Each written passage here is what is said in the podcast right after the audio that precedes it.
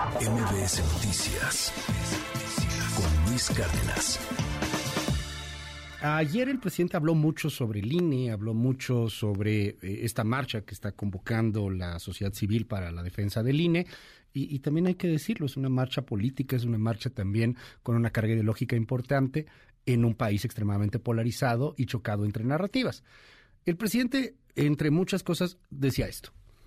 Pues la verdad que ya no hace falta no responderles. Es parte de lo mismo. Ellos tienen un pensamiento conservador. Somos distintos. Yo estoy absolutamente seguro que no tienen vocación democrática real, que son acomodaticios, arribistas y que tienen un pensamiento conservador. Les molesta lo que hacemos. La democracia nuestra, que es la definida desde los griegos, pues es muy contraria a su pensamiento de que el poder es de la oligarquía, de los de arriba. La democracia es el poder del pueblo para el pueblo, con el pueblo. Ellos quisieran una democracia en donde todos los intereses contaran menos el interés del pueblo. Esa es nuestra diferencia de fondo.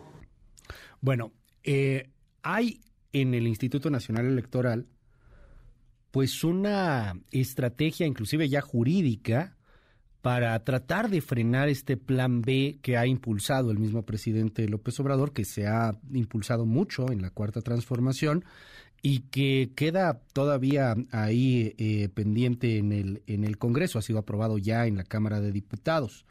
De acuerdo con los consejeros del INE, el plan B podría ser un retroceso en diversas áreas del sistema electoral. Eh, temas que tienen que ver con, con, los recursos, temas que tienen que ver con el riesgo que pone para eh, el funcionamiento de las elecciones, más en, en, las elecciones pues que vienen el año, el año siguiente, elecciones presidenciales. Tengo en la línea y le aprecio mucho a Carla Humphrey, es consejera del Instituto Nacional Electoral. Carla, gracias por tomar la comunicación. Muy buen día, ¿cómo estás? Buenos días, un saludo a ti y a tu auditorio. ¿Por qué es tan riesgosa esta, esta propuesta del presidente? ¿Por qué el INE decide eh, pues interponer estos recursos? ¿Qué recursos son? Cuéntanos un poco, Carla. Bueno, porque nosotros sabemos que la democracia tiene que tener reglas, tiene que eh, justamente para garantizar la equidad en las contiendas, la competencia entre partidos políticos, entre candidaturas, porque se tienen que revisar los recursos con los que se erogan las o que se erogan en las campañas electorales y porque además tenemos que asegurar pues esta eh, equidad en las contiendas electorales. Justo por eso, eh, pues ayer presentamos este informe ante el Consejo General, un análisis pues muy minucioso y detallado de la reforma de los riesgos que implica a la institución y no solamente a la institución, a los derechos políticos y electorales de las y los ciudadanos. Y bueno, entre otras cosas, todas y cada uno de los consejeros pues eh, solicitamos al presidente que instruyera al secretario ejecutivo para detonar todas las vías jurídicas a nuestro alcance, justamente eh, para impugnar o para, eh, bueno, mostrando obviamente lo que nosotros encontramos como inconsistencias, inconstitucionalidades o propuestas que son claramente inconstitucionales. Y, por ejemplo, puedo dar algunos ejemplos. Por favor. En materia de fiscalización, por ejemplo, se reducen también estas atribuciones porque nos obligan solamente o nos dan la opción solamente para preguntar o pedir la colaboración a otras autoridades, por ejemplo, la Comisión Nacional Bancaria, la Unidad de Inteligencia Financiera eh, y otras secretarías eh, de Estado o incluso eh, otras entidades federativas solamente los procesos electorales, es decir, se cierra toda esta ventana de oportunidad. En este ejemplo, olvidemos, por ejemplo, casos como Pemex Gate o como eh, Amigos de Fox, que fueron casos que se tuvieron que investigar dos, tres años para llegar a tener las pruebas para vencer los secretos eh, ministeriales, eh, bancarios, etcétera, que en ese momento se, se oponían a que la autoridad llegara a esos datos hoy que tenemos abiertas esas ventanas, menos la de la Fiscalía General de la República, que sigue sin darnos ningún documento, a pesar de tener sentencias de la Sala Superior, eh, pues es un, es un caso que afecta de manera muy grave la fiscalización. En materia de organización, pues claramente si se pretende reducir el 85% del servicio profesional electoral, que yo en este país solo encuentro dos ejemplos de servicio eh, civil, digamos, que funcione el servicio diplomático y el Servicio Profesional Electoral, que lleva más de 30 años, que nadie le regala los cargos a las y los funcionarios del instituto ingresan por examen, tienen que capacitarse, tienen que seguir eh, actualizándose, pasando exámenes eh, para eh, poder ascender en la rama del servicio profesional electoral. Pero además, pues el artículo 53 de nuestra Constitución establece que el país se divide en 300 distritos uninominales. Es por eso que tenemos 300 juntas distritales y es a través de estas juntas como se organiza todo el proceso electoral y por recordemos que a partir de la reforma de 2014 estamos en elecciones todos los años. Tuvimos en elecciones el, 21, las elecciones más grandes de la historia, tuvimos que instalar 162 mil casillas. El año pasado tuvimos la revocación de mandatos, seis elecciones y además las extraordinarias que se derivan de eso. Hoy, por ejemplo, este año tenemos tres eh, Coahuila, el Estado de México y además Tamaulipas, que tenemos funciones muy claras dentro de los procesos electorales a nivel local. Eh, además, pues se obliga a, con el argumento de austeridad, de poner las oficinas de los módulos de atención ciudadana en las oficinas gubernamentales. Creo que esto nos, nos, nos lleva, por lo menos a los años 70, yo no veo a la ciudadanía yendo a una oficina gubernamental a entregar todos sus datos personales para conformar el padrón electoral y que tengan seguridad de que estos datos van a ser protegidos. Pero además violenta otra de las atribuciones del INE que establece que solamente el INE puede conformar y actualizar el padrón electoral, dejando en otras eh, dependencias del Ejecutivo la posibilidad de revisar este padrón electoral. Eh, también, pues, es un tema que, eh, digamos, afecta gravemente la certeza el que se pueda incorporar al listado nominal en el extranjero y se pueda votar en el extranjero con pasaporte y con matrícula consular, cuando el único documento, según la propia Constitución, que habilita para votar es la credencial para votar. Pero además la credencial es gratuita, la, el pasaporte y la matrícula consular tampoco eh, no, no son gratuitos. Sí, costo y en nuestro país, bueno, se credencializa dentro y también en el extranjero de forma gratuita. Ya. Eh, dime algo, eh, esto está en discusión, entiendo, en el Congreso. O sea, el año pasado ahí nos quedamos, pasó en diputados, pasó en Senado, hubo modificaciones y, bueno, ahí eh, se, paró el reloj legislativo, se fue de vacaciones todo el mundo y entiendo que seguirá discutiéndose, pues ya a partir de los siguientes días, otra vez en el, en el Congreso, reiniciando el periodo ordinario de sesiones. Pero te quiero preguntar, Carla Humphrey, ¿qué recursos jurídicos quieren quieren poner? Porque, eh, o sea, todavía no está todavía no está aprobado, o si ya está aprobado, o es para que no se apruebe. Como que hay muchas dudas al respecto de este tema, de este camino jurídico al cual quieren entrar. Esto que se llama reforma electoral implica la reforma a seis distintas leyes. Dos de ellas ya fueron aprobadas y publicadas, de hecho, el 27 de diciembre. Están en vigor desde el 28 de diciembre e implican, bueno, que los funcionarios públicos contravengan o puedan contravenir el artículo 134 constitucional porque pueden hablar de elecciones de cualquier tema y promoverse en cualquier momento siempre que no utilicen recursos públicos. Bueno, eso es evidente, la Constitución dice, pero dice claramente que los funcionarios no pueden interferir en las campañas electorales ni a favor ni en contra de ningún partido o candidatura. Pero bueno, además eh, de esto, estas dos primeras leyes ya eh, fueron objeto de una acción de inconstitucionalidad por parte de partidos políticos. Nosotros tenemos a nuestro alcance eh, la controversia constitucional que tiene otros plazos y que presentaremos la semana que entra contra estas dos leyes que ya fueron aprobadas y publicadas.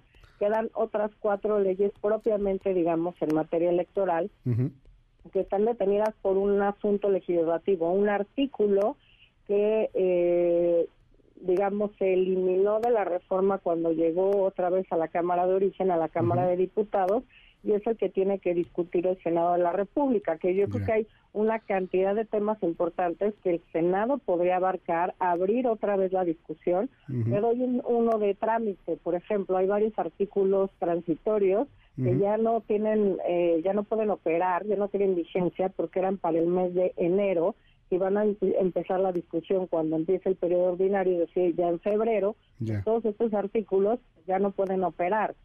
Eso, como muchos otros temas, la reelección legislativa que no se tocó a cabalidad para garantizar la equidad, eh, la paridad que está siendo afectada, eh, las acciones afirmativas que están topadas solamente a 25 espacios en la Cámara de Diputados y Diputadas, cuando hoy, gracias al INE, hay 65 personas de los grupos en situación de discriminación en, la Cámara de Diputados y Diputadas. dime algo, Carla. Largo, etcétera. Y vamos a interponer pues, controversias constitucionales, pero además eh, hay oportunidad, pues la, la base y, la columna vertebral del INE, las y los trabajadores, interpondrán, supongo, así no los han hecho saber también, eh, juicios de amparo y recursos laborales. Viene una, viene una cascada legal y viene ahí un conflicto interesante que, que entiendo pues podrá terminar inclusive hasta en la Suprema Corte de Justicia de la Nación, pero eh, el, en, en unos meses más, eh, en unas semanas más incluso, sale Lorenzo Córdoba, sale Ciro Murayama,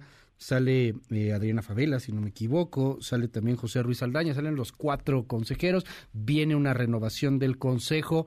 Este INE que hoy día se ve eh, pues eh, en, en, pie de, de, lucha en defensa de, de, la institución, en defensa de la democracia, ¿será el mismo INE, Carla Humphrey, que veremos, no sé, a partir de mayo de este año, cuando se hayan ido consejeros, dos en particular, que han sido incómodos, que han sido eh, pues muy, muy críticos, que han señalado mucho también algunas de estas, eh, eh, de estos riesgos en la reforma electoral. ¿Será el mismo INE en, en mayo, cuando ya no esté Lorenzo Córdoba, Ciro Murayama, etcétera?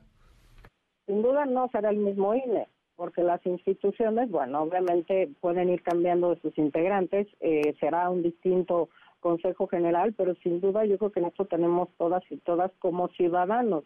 Vaya, las nuevas consejerías que lleguen a integrar el Consejo General, creo que tendrán igual de claro que nosotros que se está afectando gravemente la democracia, que no podremos tener con el régimen o con la reforma que se propone el mismo estándar de calidad para organizar las elecciones con las que hoy se organiza, se merman también, por ejemplo, las capacidades o el tiempo y el número de funcionarios de casilla que podemos insacular, de ciudadanos que podemos insacular para capacitar. Y claramente, como dices, hay, un, hay una incertidumbre muy importante respecto a cuáles son las reglas que van a aplicar para el proceso electoral que inicia este año ya sea en septiembre con las reglas actuales o en noviembre con la reforma que se propone, en unos meses estaremos organizando el proceso electoral más grande de la historia con renovación de la presidencia de todo el Congreso de la Unión, de 30 congresos locales y nueve gubernaturas, y hoy no tenemos las reglas claras, ni la autoridad electoral ni los partidos políticos. Por supuesto, eh, la Corte tiene eh, un papel muy importante para definir cuáles de estas reformas son y no eh, y cuáles eh, no son constitucionales. Pero bueno, esto puede también tardar eh, un tiempo importante y aquí creo que hay dos límites. Un límite legal importante.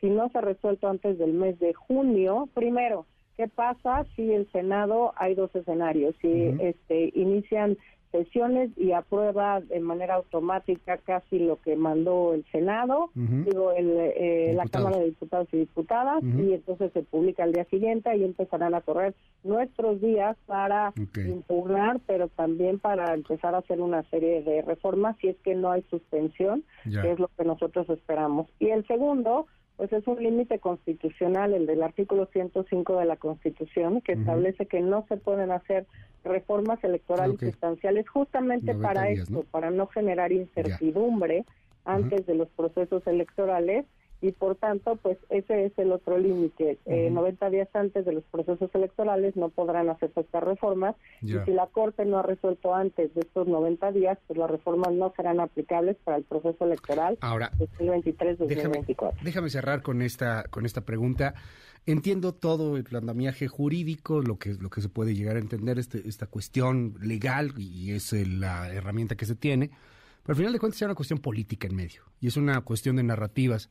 No se le ocurrió a los diputados esto de la nada, es, es una orden del presidente de la República. El presidente defiende su plan B y el presidente quiere otro INE, tiene una visión muy particular de cómo debe de funcionar la democracia.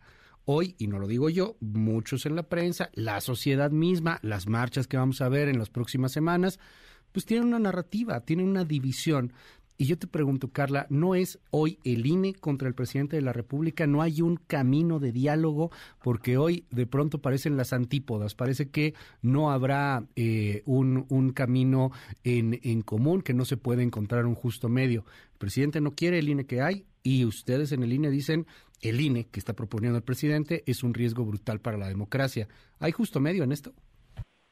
Yo creo que eh, estamos en un, en un proceso de polarización eh, importante que daña a todo el país, no daña al INE y no daña a la ciudadanía, daña a todo, más bien daña al INE, daña a la ciudadanía, daña a los partidos políticos, daña a la credibilidad que tienen hacia eh, pues las y los ciudadanos.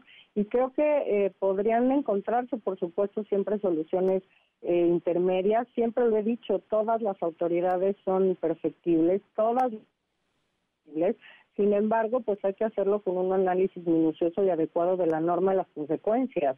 ¿Qué es lo que se quería lograr y cómo se quiere lograr? Siempre he propuesto, por ejemplo, el voto electrónico, eh, obviamente el tema de acciones afirmativas. Hay temas claramente para ser más austeros al Instituto Nacional Electoral, hay temas para recortar los procesos electorales.